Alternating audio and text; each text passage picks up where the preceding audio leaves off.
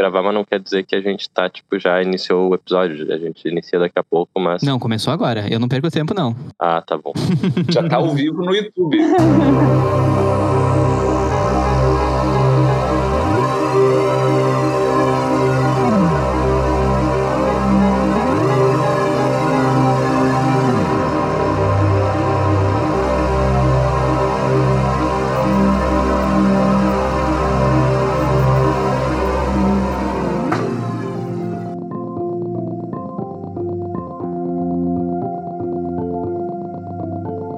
dia, boa tarde, boa noite, pessoal. Eu só sei abrir o podcast assim, então eu tô abrindo assim de novo. Hoje é o nosso primeiro episódio com um convidado, então é um episódio muito especial. Tô aqui, como sempre, com o Luiz, a Nicole, e hoje a gente vai receber também o nosso amigo e colega psicólogo Marcelo Rigoli, que também é podcaster no SciCast e vai estar conversando aqui um pouquinho com a gente sobre a temática de arte e sofrimento. Como é que tu tá, Marcelo? Como é que estão as coisas por aí? Tô mal. Não, tô sofrendo. tô, tô aqui compondo, né, um lamento, né. Não, tô, tô de boas, tava comentando antes em off que tô em recesso aqui, mas agora tô de boas. Tô ansioso aí pra falar sobre esse tema que eu acho muito curioso, muito propício pro momento que a gente tá vivendo. Com certeza. Nicole, como é que tu tá aí? Eu tô bem, tô energizado, fiz pilates. Opa. É um super exercício de velha. Tô tomando meu chazinho, né, pra completar a minha... Em vez de tomar whey depois do exercício, a Nicole toma chá. Eu sou uma senhora, né, vocês sabem disso. Luiz, como é que estão as coisas por aí? Tá tudo certo. Aqui tá chovendo, imagino que aí também. Então a gente tá no humor correto pra esse programa. Cara, eu acordei hoje e eu pensei, caralho, meu, como é que eu vou gravar um podcast que de horrível, eu dormi mal. Tá, não, tá tudo casando aqui. O visual tá um visual que conecta a gente aos nossos sofrimentos. É, eu queria abrir pra vocês, assim, acho que começar pelo nosso convidado, afinal é uma questão de educação. O que, que vocês costumam consumir ou, ou produzir mesmo em termos de arte? Como é que é a relação de vocês com a arte? Cara, eu curto muito consumir vários tipos de arte. E até esses tempos estava fazendo uma reflexão sobre isso, até foi na minha terapia. Que certos tipos de arte me atraem mais, assim, certas. até pela vibe emocional que tem. Tipo, ah, como é que eu tô me sentindo, né? O que, que eu vou ouvir, né? Enfim, normalmente a gente não pensa isso, né? A gente só consome. Eu curto muito música, cinema, basicamente todo tipo de arte, menos dança. Dança é uma coisa que meu cérebro simplesmente não consegue entender o que, que, tem de legal ali. Eu não consigo entender se eu tento fazer, mas assistindo eu até acho legal. Se eu tento fazer, ele tipo. é, não, fazer nem pensar. Mais próximo que eu acho que eu consigo curtir é tipo patinação no gelo. Mas daí já porque é esporte, né? Mas enfim. Que as pessoas caem, né? Isso, é. De repente aquela lâmina vai pegar na jugular de alguém, vai ser legal, enfim. Mas. Mas assim, é bem audiovisual mesmo, assim, não sou muito de ir em museu de, de arte para ver escultura. Agora nem dá para ir, né? Agora tu tem essa a desculpa. Tu, vai conversar com alguém, daí o pessoal fala, ah, tu gosta de museu? Eu falo, não, eu gosto, mas agora não dá, né? É, não dá, não tem como, não dá, né? Pandemia e tal. Eu tô super por dentro de qual é que é a última exposição do Marx. Sabe que esse negócio de, de artes visuais é meio que um, o meu ponto fraco, assim, também, né? É, pro pessoal que, que não, não sabe, assim, né? Eu estudei um tempo de música ali no Instituto de Artes da URGS e a gente acabava tendo contato com todas as artes, assim, né? Direto tinha exposição ali no térreo do pessoal das artes visuais. Eu tinha pensamentos muito horríveis, assim, olhando aquilo de tipo, cara, não faz sentido. E aí, tipo assim, eu me sentia muito mal, porque tu deveria valorizar ali. Eu tinha uma sensação de que eu devia gostar daquilo. E eu nunca consegui. Uhum. Eu tenho muito essa sensação também. É, quando eu vou em museu também, né? Às vezes tu viaja, daí, pô, um dos pontos de visitar da cidade, tipo em São Paulo, é o MASP, né? Pô, Uhum. fui no MASP, legal. Aí tu pensa assim, pô, eu tô aqui, é um museu foda, é, é pra eu achar legal, né? Só que aí, sei lá, tu não acha. Quando eu fui no MASP, o que rendeu pra mim foi tipo uns 50 stories fazendo memes na frente das pinturas. E foi assim que eu curti o MASP. tipo, Eu tirei uma selfie com um quadro que parecia eu, esse foi o máximo que eu fiz. Mas isso que vocês estão falando é bem interessante, porque hoje em dia as artes que são mais populares, elas, de certa forma, já estavam aí há muito tempo, né? Assim como ainda estão. A gente tem uma ênfase por questões de mercado, do que as pessoas estão consumindo mais. Eu acho que a música é uma coisa que tá sempre muito presente. Eu acho que cada vez mais, até porque hoje a gente tem streaming que leva a música independente. Tu não precisa comprar o físico, né? Tu pode no teu celular ouvir música. O cinema, enfim, também não. Agora menos, né? Mas Netflix, enfim. Mas outro tipo de arte, vocês falaram, por exemplo, eu também eu não me conecto nada com escultura. Uh, com dança eu gosto, mas eu, eu sou. Eu acho que eu sou inverso do Rigoli, eu gosto mais de dançar do que de ver. Eu acho meio sem graça de ver, porque eu não entendo. Uh, teatro eu gosto médio, mas essas, assim, tudo que dificulta o meu acesso à arte, eu percebo que eu não busco tanto, assim. A gente não conhece tanto também, né? Quando é que a gente vai ver uma escultura? É, tipo tu pode assim? ver no Google, né? Mas é, eu acho que a gente perde muito do contexto, porque pra tu olhar uma escultura, beleza, tu pode ir lá olhar a escultura, tu pode achar super foda, achar bonito, mas o contexto é importante. Acho que o tipo de arte que a gente consome mais hoje, ela é uma, uma arte que passa sua mensagem um pouco mais rápido, né? Eu lembro um professor de história da música que eu tive que comentava assim sobre a questão dos, dos concertos, né? Porra, um, uma sinfonia, por exemplo, é um negócio que dura uma hora ou, ou, quase isso. Então, a cultura que se tinha na época era de sentar num teatro e ouvir, e a única coisa que tu estava fazendo era ouvir a música. Ou dormindo. Hoje a gente não tem tempo ou saco para ficar uma hora sentado exclusivamente ouvindo uma música. Né? Então, Sim. eu acho que a escultura tem talvez uma coisa parecida às artes visuais, que é um negócio de uma cultura de tu ir num lugar apenas para isso e, enfim, apreciar, te perder naquilo, né? Dito isso, eu nunca consegui gostar também. Até Sinceramente, eu não sei quando foi a última vez que eu parei e sentei pra ouvir música, sem fazer mais nada além de ouvir. Talvez numa prática de mindfulness ou algo assim. Eu tô sempre fazendo alguma coisa, tipo, tô mexendo no celular, tô correndo, tô sei lá. Tipo, eu nunca tô, tipo, sentado ouvindo música mais. Que é uma coisa que eu fazia quando tinha, sei lá, CD ainda pra ouvir, sabe? Ficava mexendo no encarte. Essa é uma coisa que eu tava falando com o Marcelo esses dias. Eu tenho muito disco, eu curto muito disco de vinil. E o disco de vinil, meio que o- a, a moral pra mim dele é, é muito essa ancoragem. Ele te coloca o tempo dele. Ah, tu não consegue fazer muita coisa além quando tu tá escutando o disco, porque tu tem que virar ao lado. Ele tem uma presença quase pessoal ali, assim. Tu tem que ficar meio que atento ali, então ele te obriga a prestar atenção nele, assim. É interessante como as formas que a gente ouve música especificamente moldam nossa experiência com esse tipo de arte. Eu pensando como mudou pra mim da época que eu estudava música, porque na época eu tinha muita essa apreciação pela capacidade de performance do artista, assim. Eu ouvia muita música só por ouvir, música que eu tava estudando, né? E eu passava o dia inteiro com alguma música na cabeça. Realmente era uma imersão, assim, né? Tava sempre fazendo aquilo, ou ouvindo, ou ouvindo alguém estudar. E hoje em dia mudou muito, eu até, tipo, aprecio o silêncio.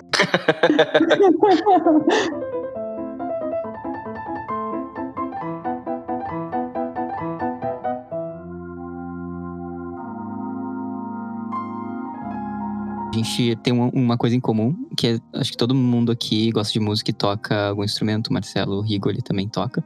Já toquei contigo, inclusive, Marcelo, há muito tempo atrás. É mesmo? Quando? Ah, ah, num evento do ITCC, eu acho. Nossa, não me lembro disso. E sabe por quê? E é engraçado porque eu raramente toco com outras pessoas. Eu sou sempre o cara que pega o violão no churrasco e azeda o rolê. Porque assim, eu não sei tocar nenhuma música divertida. Todas as músicas que eu toco são deprimentes, são meio tristes, ou é tipo, é um heavy metal, assim, de, tipo, que não fica legal no violão, tá ligado?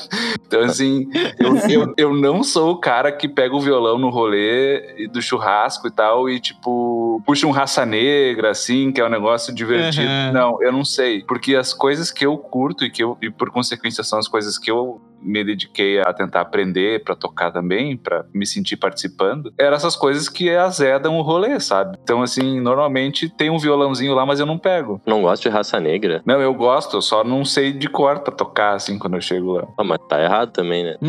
É, é não.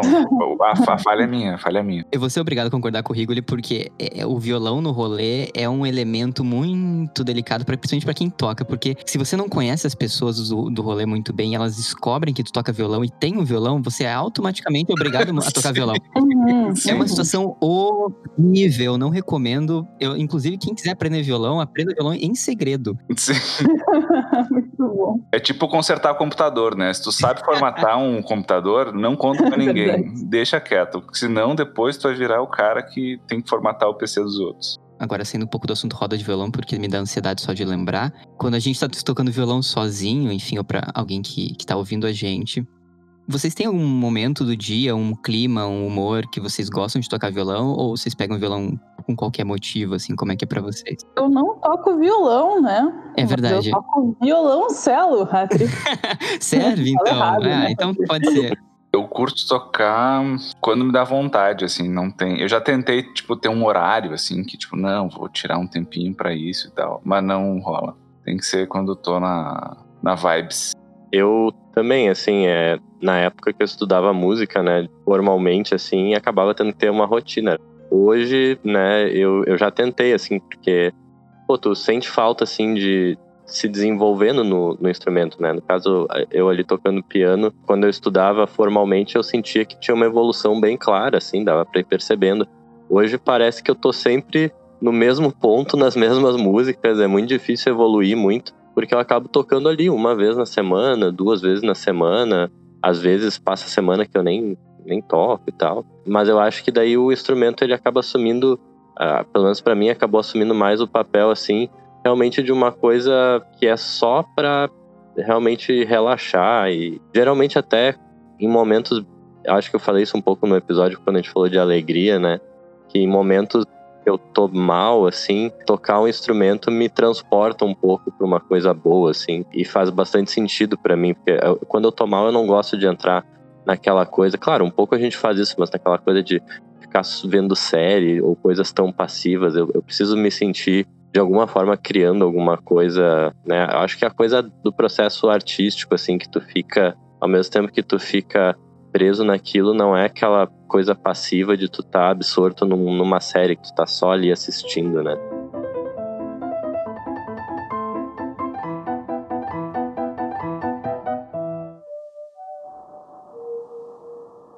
eu percebo que quando a gente vai falar de arte, não, ser, não necessariamente a arte que a gente faz, mas dos artistas, sempre tem muito essa, esse estereótipo do humor. E eu queria ver com vocês assim, se é um estereótipo mesmo, ou se realmente a gente pode desvincular essas duas coisas. Porque eu me conecto muito com o que tu falou, Marcelo. Eu, quando eu tô para baixo, geralmente é o momento que eu me conecto e consigo criar alguma coisa. Mas por outro lado, é o momento que eu não consigo realmente é, botar em prática. Eu crio, mas eu deixo guardado. Para eu colocar em prática ou gravar alguma coisa, ou fazer alguma coisa mais, uh, enfim, para avançar aquilo, eu tenho que estar num humor já melhor.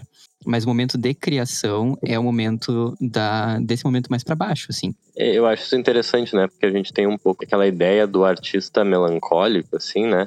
Eu concordo muito nesse ponto contigo, assim, para mim é a mesma coisa, embora eu não seja muito de compor e tudo mais, mas às vezes, assim, que até as, as, poucas vezes que eu tentei compor alguma coisa em geral eram momentos que eu tava mais para baixo, mas é bem isso que tu falou, assim, eu acho que quando a gente tá para baixo a gente às vezes tem a inspiração de uma primeira ideia, mas nem sempre a gente tá com o ímpeto ou a, energia, a vontade para desenvolver algo a partir daquilo, né? Mas a, acho que às vezes os momentos de dificuldade são aqueles que meio que a criatividade aflora um pouco, assim, bem mais naturalmente uma ideia.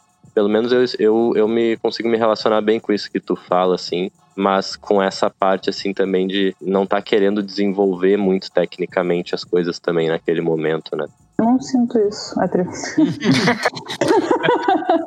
eu não sinto nada, nunca. Assim.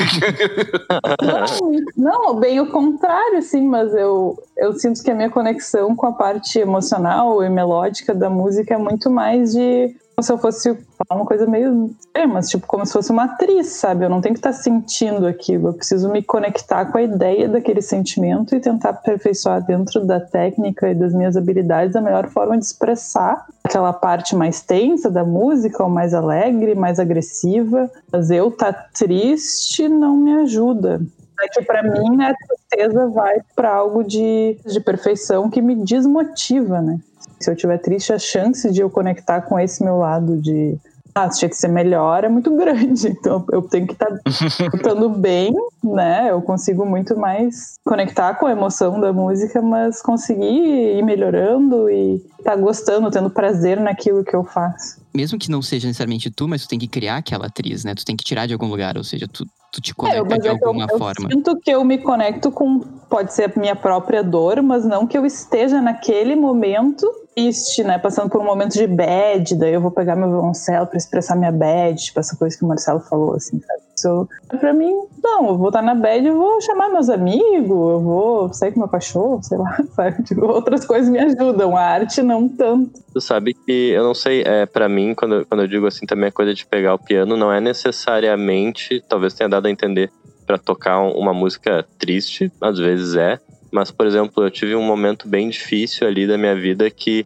uma coisa que me animou bastante foi começar a aprender a, a ver uns vídeos no YouTube para aprender a tocar boogie woogie do piano. Aquilo era tipo, uma música extremamente feliz num momento que eu estava extremamente para baixo, mas me conectar com a alegria e com a energia daquela música era um, ah, como se fosse um, um, momento de, era um parênteses naquele sofrimento, assim, né? Eu conseguia realmente sair daquilo. Enfim, não, não sei, quando tu te sente mal, tu, tu acha que, porque tu tem toda uma história com a música, né? Eu acho que tem essa questão, assim, da performance, muito ligada à performance. Não tem nenhum, não busca nenhum outro tipo de arte, por exemplo, literatura ou algo assim que te dá algum conforto nesse momento? Às vezes sim, né? A gente já comentou isso. Na época que eu já, já tive depressão, enfim, eu, eu me conectava muito mais com literatura de clássicos da literatura, assim, né? Tipo, ler mesmo Dostoiévski ou Proust ou coisa assim.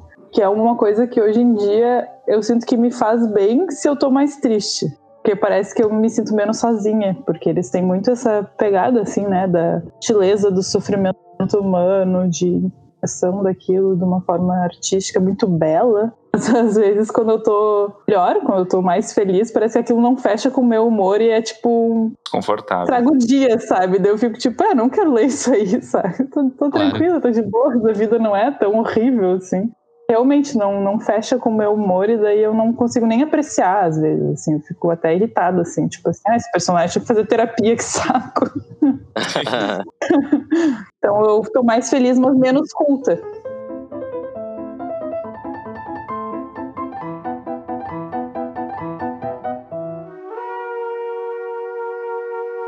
Eu queria fazer uma pergunta um pouco mais, mais ampla, porque existe, a gente vê na, na história da arte, muita, muito essa correlação do sofrimento e da arte, né? Tem esse estereótipo, mas por que, que vocês acham que existe tanta essa associação de sofrimento e arte na história? A gente consegue ver vários compositores de diversos tipos de arte tendo esse tipo de sofrimento. Por que, que vocês acham que existe isso ou se é só uma questão de viés atencional, existe em qualquer outro campo? Minha teoria é que todo mundo sofre, né, obviamente, mas existem pessoas que têm essa capacidade de transformar esse sofrimento em algo artístico. A mim pode ser um pouco mais triste, assim. Eu acho que, em parte, claro, que todas têm, talvez expliquem parcelas da coisa, né?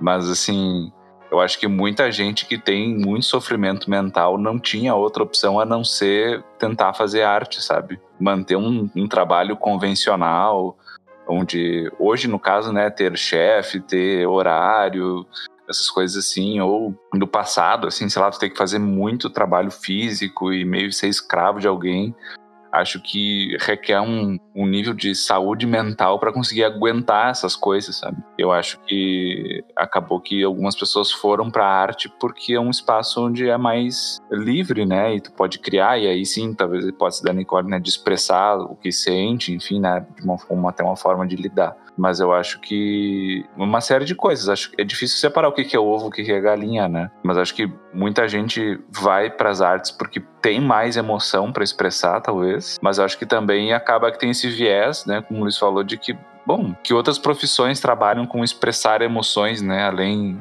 de quem trabalha com arte, né? Eu acho que é uma mistura da sensibilidade da pessoa, né? Da capacidade também de criar alguma coisa. Acho que tem gente que. Exato, né? Tem que conseguir criar também, né? Tem a parte técnica, né? Não é só. É, exato. Ficar gritando na rua, sei lá.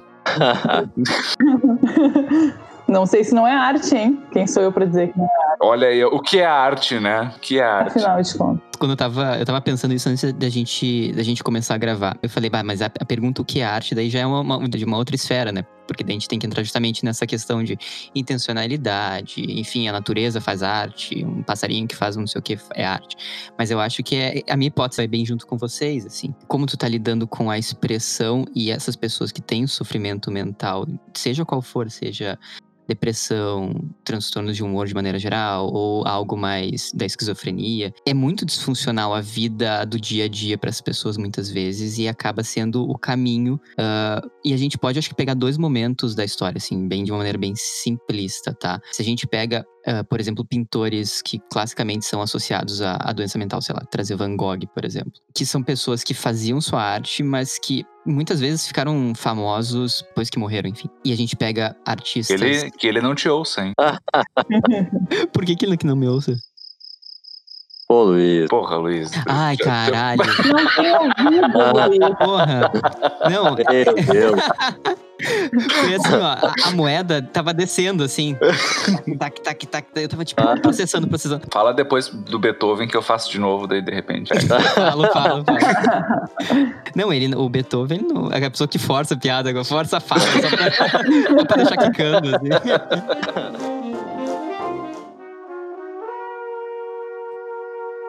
Eu acho que pra mim fica às vezes de questionamento assim que se a pessoa não te sofresse, ela não ia produzir. É, eu acho que essa, essa é uma pergunta que fazem bastante sobre o Van Gogh, né? Além de se ele escuta ou não.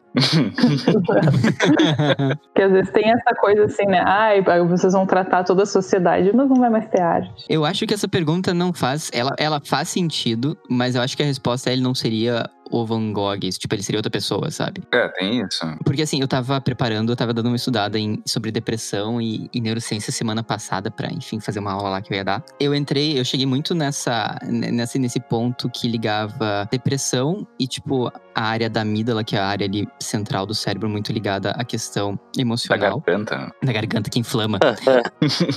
Ah, Só um parênteses, uma vez numa aula, uma colega no mestrado perguntou o que acontece com as pessoas que retiram as amígdalas. É, a Rochelle não sabia o que falar pra pessoa, mas tudo bem, fecha parênteses. Pro pessoal que não é da psico, né, pessoal, a amígdala é uma área no cérebro, né? Só que às vezes na, na psico o pessoal já tá no mestrado e o pessoal ainda não sabe disso, daí é meio foda. É meio, é meio frustrante. E eu fiz essa piada na, na graduação, Marcelo, com um colega meu, que ele era meio, meio assim, meio fora.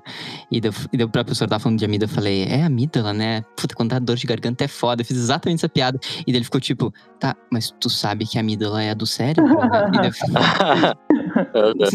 are, you, are you serious? No shit, Sherlock. Mas, mas é, ela é muito perto de duas áreas do cérebro, que é tipo o hipocampo, e ela também é muito perto do córtex pré-frontal. O hipocampo é uma área muito relacionada à memória, né? Então a gente, historicamente, na neurociência, a gente vincula a memória, mas não só, mas o hipocampo é bem clássico quanto a isso. E tem todo um, um campo de estudo que vai falar sobre quadros depressivos e viés atencional, viés de memória, e como pessoas com depressão tendem a, a ter essa, esse olhar direcionado para, enfim, eventos com carga negativa e vão lembrar com muito mais detalhes. E daí eu tava, agora que tu tava falando disso, Marcelo Bujac, sobre momentos que a gente conecta, mas não bota para frente o projeto, né? Parece que é o momento que, é, que o projeto depois vai ser a hora que a gente vai recuperar essa memória com viés negativo que a gente fez, né? Então, trazendo Van Gogh de novo, é, é, parece que é toda uma construção da pessoa. Ela foi gerada e ela teve as experiências, todas as vivências dela que foram construindo não só a parte uh, de estratégias que ela usou para lidar com o sofrimento dela, mas também essa forma de escritura, entre aspas, neuronal, né? O, o cérebro dela também foi sendo construído de uma certa forma que aquilo tudo ali estava funcionando e, e ele talvez não soubesse usar outro tipo de, de estratégia para conseguir expressar aquilo. E tem muita gente que nem consegue expressar, eu acho também, né?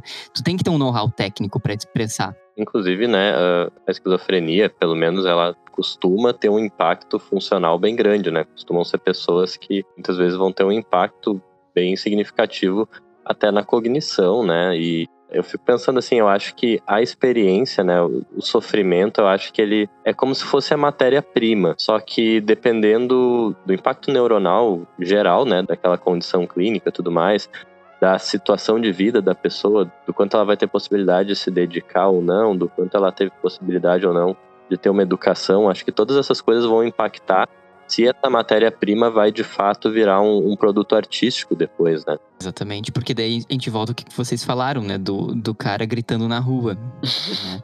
Sim. É, às vezes tem um, sofrimento gigantesco e a pessoa não, não acha nenhuma via, né? Nenhuma via mesmo. Eu acho que pode acontecer duas coisas, tá? Pensei agora, na verdade. Pode ser que a pessoa, enfim, tenha um sofrimento muito maior, mas a prática também de você colocar pra fora aquilo em forma de arte pode te trazer um alívio, mas não necessariamente resolve teu problema também, né? Uhum, Pode ser uma ruminação. Assim. exatamente. Mas o que eu fico pensando é o que, que vocês acham assim da. Às vezes acontece quase uma glorificação do sofrimento, assim, né? Tipo, ah, não, eu estudo Ah, sim. ah, letras ou artes, eu sou cult deprimido. Vocês percebem isso também? Tem, tem. Eu, como todo pseudo-intelectual, né, tá lendo Yuval Harari sem parar, né, nos últimos anos, né.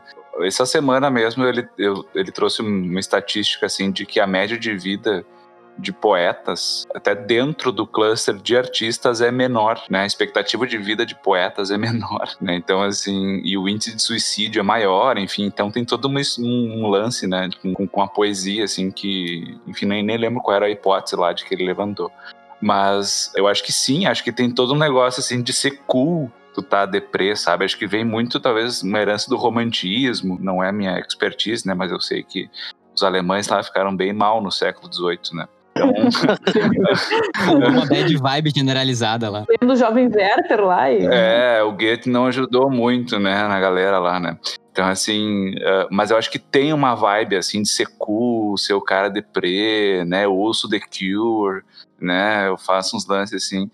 Então, uh, acho que tem, acho que tem. Aí rola até aquela história que o Luiz estava falando, né? O que, que, é da identidade da pessoa, né? O que que é que ela seria ela mesma se ela não usasse uh, lápis no olho ou visse The Cure, né? Será que ela ia ser outra pessoa? Mas acho que tem, tem uma vanglorização disso, assim, né? Não sei se é talvez até uma forma da pessoa lidar com um lance que ela não tem como escapar direito, né? Enfim, então ela meio que aceita e torna isso um lifestyle. Enfim, não sei.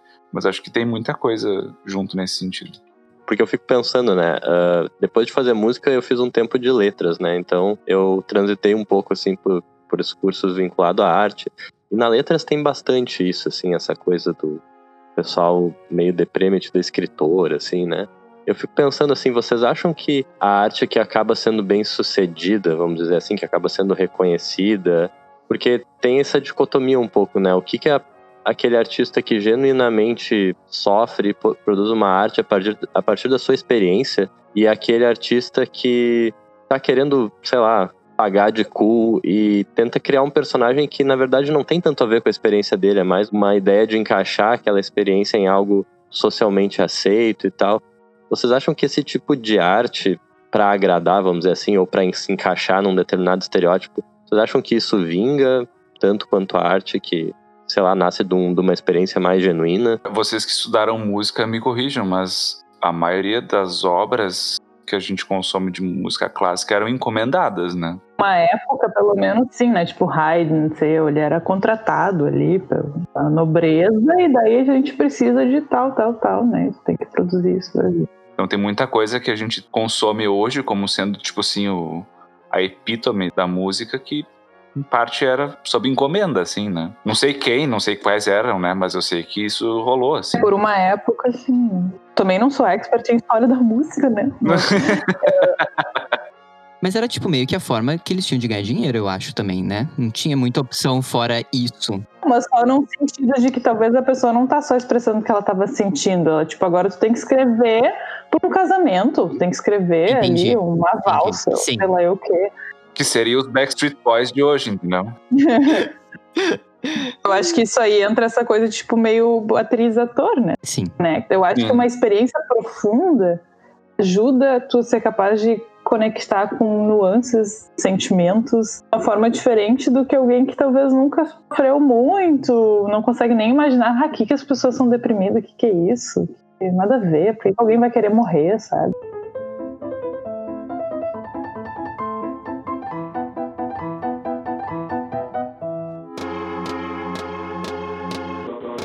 Vocês têm acompanhado essas composições feitas por, por inteligência artificial que tá rolando? Não. Tipo o quê? Cara, eu, eles. Teve um cara acho que foi em São Francisco que fez um estudo que ele eh, botou várias inteligências artificiais para compor música e contratou compositores, né, música clássica, acho que eram todos de música clássica, e botou vários, uh, acho que não sei se eram músicos, eram maestros para ouvir e tentar apontar se era uma música composta por um ser humano ou por uma inteligência artificial. E a margem, e assim, eles não conseguiam diferenciar. Fica aí o questionamento sobre. Essa coisa de ter que ser autêntico. Isso. É, e tem outra coisa que acontece muito hoje em dia que é, é, parecido com isso, e eu, eu gosto muito, e eu vejo assim como uma coisa que realmente tem mudado. Eu não sei exatamente como foi feita essa inteligência artificial, se ela tinha. que tipo de referências que ela usava, como é que era construída essa música em termos de textura musical mesmo. Mas a ideia é parecida com o que a gente entende por, nos últimos 50 anos, por sample, né? Porque a gente tá. Quando a gente usa um sample, pra, por exemplo, para fazer uma música, né? Nem seja um, um, beat ou, sei lá, usa uma parte de um, alguma instrumentação. Um sample. A gente toca um sample de guitarra. Tu... Bota na cabeça que estilo não é marra. E aí, Marquinhos DJ, faz um sample de guitarra. Eu acho que tem essa, essa questão, assim, que, por exemplo, quando a gente pensa música, né? Eu pelo menos vejo que a música ela tem muito uma coisa, em geral, clara, assim, de um formato, né? De coisas que são esperadas para que aquilo seja né, uma música. É, e aí eu fiquei pensando, assim, né? Por exemplo, em literatura, né? Eu gosto muito de um livro específico do Fernando Pessoa, que é um livro que é uma poesia em prosa, assim, né? Livro do Desassossego. E vai se matar cedo. É. Esse aí já vai. Não, o que eu queria dizer é que esse livro, ele é uma poesia em prosa, assim, então ele é muito, vamos dizer assim, livre em termos de forma, né? Então é uma coisa que eu penso, seria muito difícil uh, uma inteligência artificial fazer um negócio daqueles. Agora, quando eu penso numa música seja uma música erudita, seja uma música popular, a gente tem formato que pode dar um, um refrão, um tema, um desenvolvimento, estrofe, sabe? Tu tem esses elementos muito claramente definidos.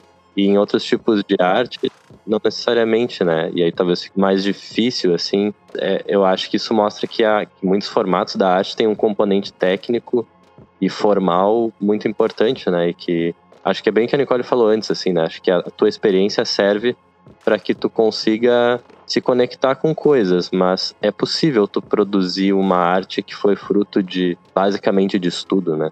Aconteceu antes de a gente se falar, um amigo meu me mandou um link, eu vou mandar aqui para vocês no Craig para vocês olharem depois. É, a Google vai lançar, eu acho que sei lá, um Google Home novo, sei lá, qualquer coisa dessas, e eles estão com um site tipo com uma contagem regressiva.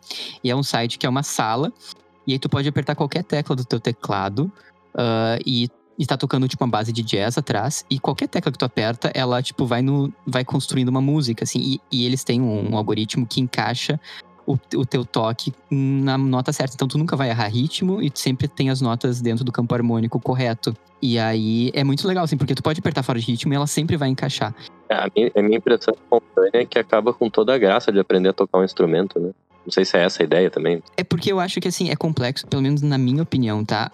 O que se configura a arte, no fim, é se vai mexer com a pessoa que tá ouvindo ou não. Fez aquilo, a pessoa que tá ouvindo falou, porra, isso fez sentido para mim, isso linkou com alguma coisa. Mas alguém gritando na rua mexe comigo. E aí a se, se, tipo, se mexer contigo tiver um valor, talvez aquilo, que algum aspecto daquilo tenha algum valor artístico, entendeu? Pois é. Porque bater o minguinho na quina do móvel é arte. porque mexe comigo pra caralho. É, é, difícil, né, de traçar, porque é, é uma questão de qual parâmetro, né? Mas é que eu acho que vai de uma questão que vai ser arbitrária. Sim. Uhum. Pra mim tem a ver com o fato de que nós, enquanto espécie, a gente valoriza muito aquilo que é original, né? Uhum, uhum. uhum. Esse quadro não é a réplica, esse aqui é o original, foi lá, sei sim, lá. Sim, sim.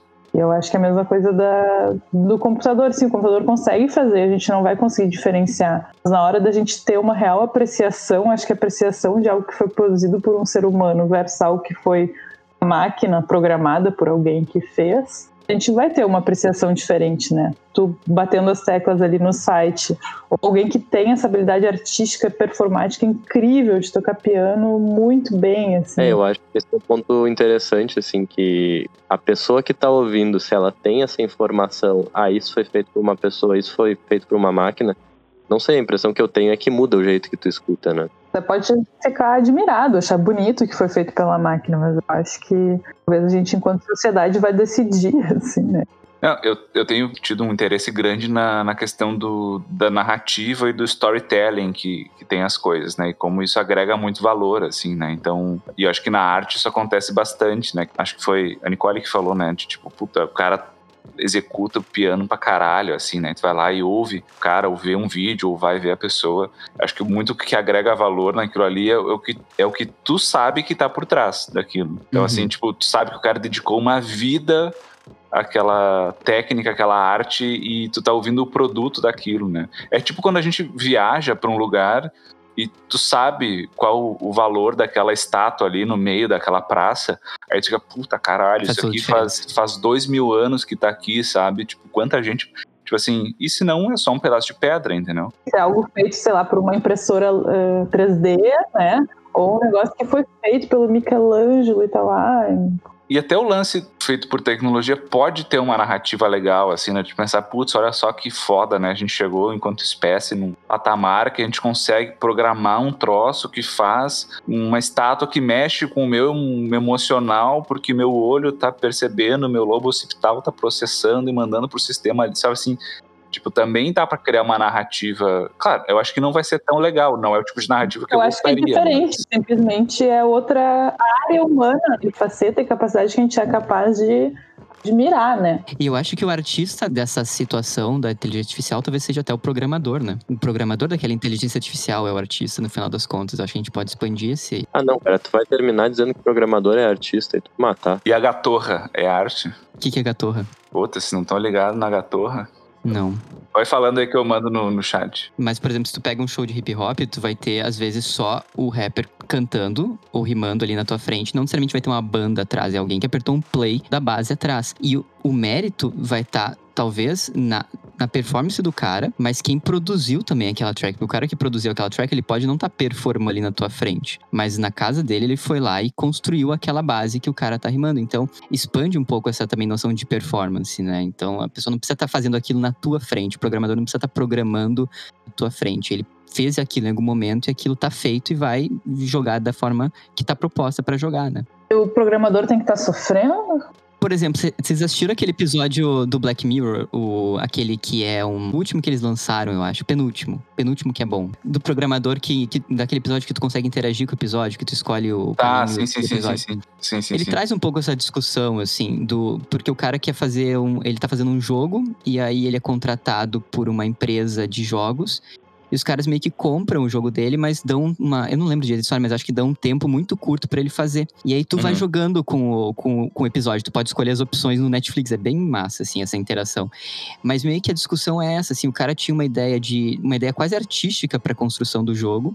Só que devido ao tempo dele, é, ele não consegue, né? Então, dependendo da forma como tu vai escolhendo a história, o cara pode é, fracassar, e daí o cara, enfim, se suicida, ou o cara, tu vai, tu ele vai lançar o jogo, o jogo vai ser sucesso, e daí o cara, enfim, vai ter um outro destino. Então, essa noção também de artista, ela não precisa estar vinculada necessariamente a, a essas formas de arte que a gente conhece tradicionalmente, né?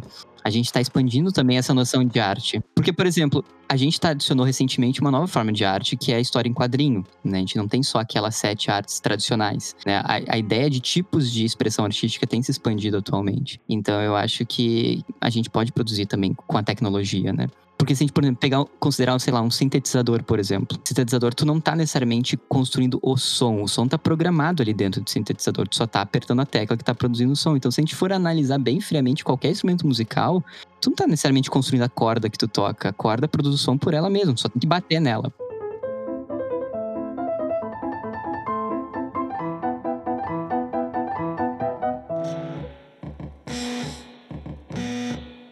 Vamos trazer um assunto aí massa. Acho que o Tony da Gatorra, né? É o que, que eu, eu vou entrar aqui, peraí, deixa, eu- deixa, eu- deixa eu ter essa experiência Eu- aqui do Marcelo. Eu tô muito decepcionado que vocês não conhecem o Tony da Gatorra. Peraí, deixa eu ver aqui. Lenda musical de Porto Alegre. Tony da Gatorra. O que que ele faz, Rigoli? Ele é Ah, um ele tem uma- artista, mas se sacaram o instrumento dele ali, é uma gatorra. Ah, caralho, ele fez o instrumento dele. Puta que pariu. O que que é isso? É tipo um sintetizador? É tipo um... É tipo um sintetizador. Caralho, que troço feio da porra. Não tem como explicar, cara. É uma gatorra. É. Não sei. E ele usa uma bandana escrito paz. E, e não de forma irônica, né? Com hashtag PAS, né? É de uma forma for real, né? ele entrou no personagem 100%. É, ele entrou nos anos 70 numa viagem de ácido e não saiu mais, né? E não saiu mais, e não saiu mais. Caralho. E que som que tem isso, Marcelo? Eu não vou conseguir dar play agora. Cara, é, é um som de sintetizador, assim.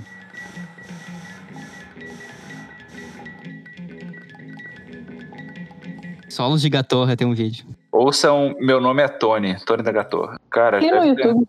Tem no YouTube. Tony da Gatorra. É uma lenda aí. Bah, ele tem um Spotify. Eu acho que a gente tem que mudar o episódio pra episódio Tony da Gatorra. Tony da Gatorra. A gente podia convidar ele para o episódio, né? Eu pensei agora há pouco, quando a gente tava discutindo, eu pensei assim, ia ser massa ter uma pessoa da arte aqui no programa. Encontramos. Próximo programa sobre, sobre essa temática vai ter, a gente vai chamar esse cara. Cara, eu, eu vou ouvir com certeza, se vocês chamarem Tony da Gatorra. Para protestar.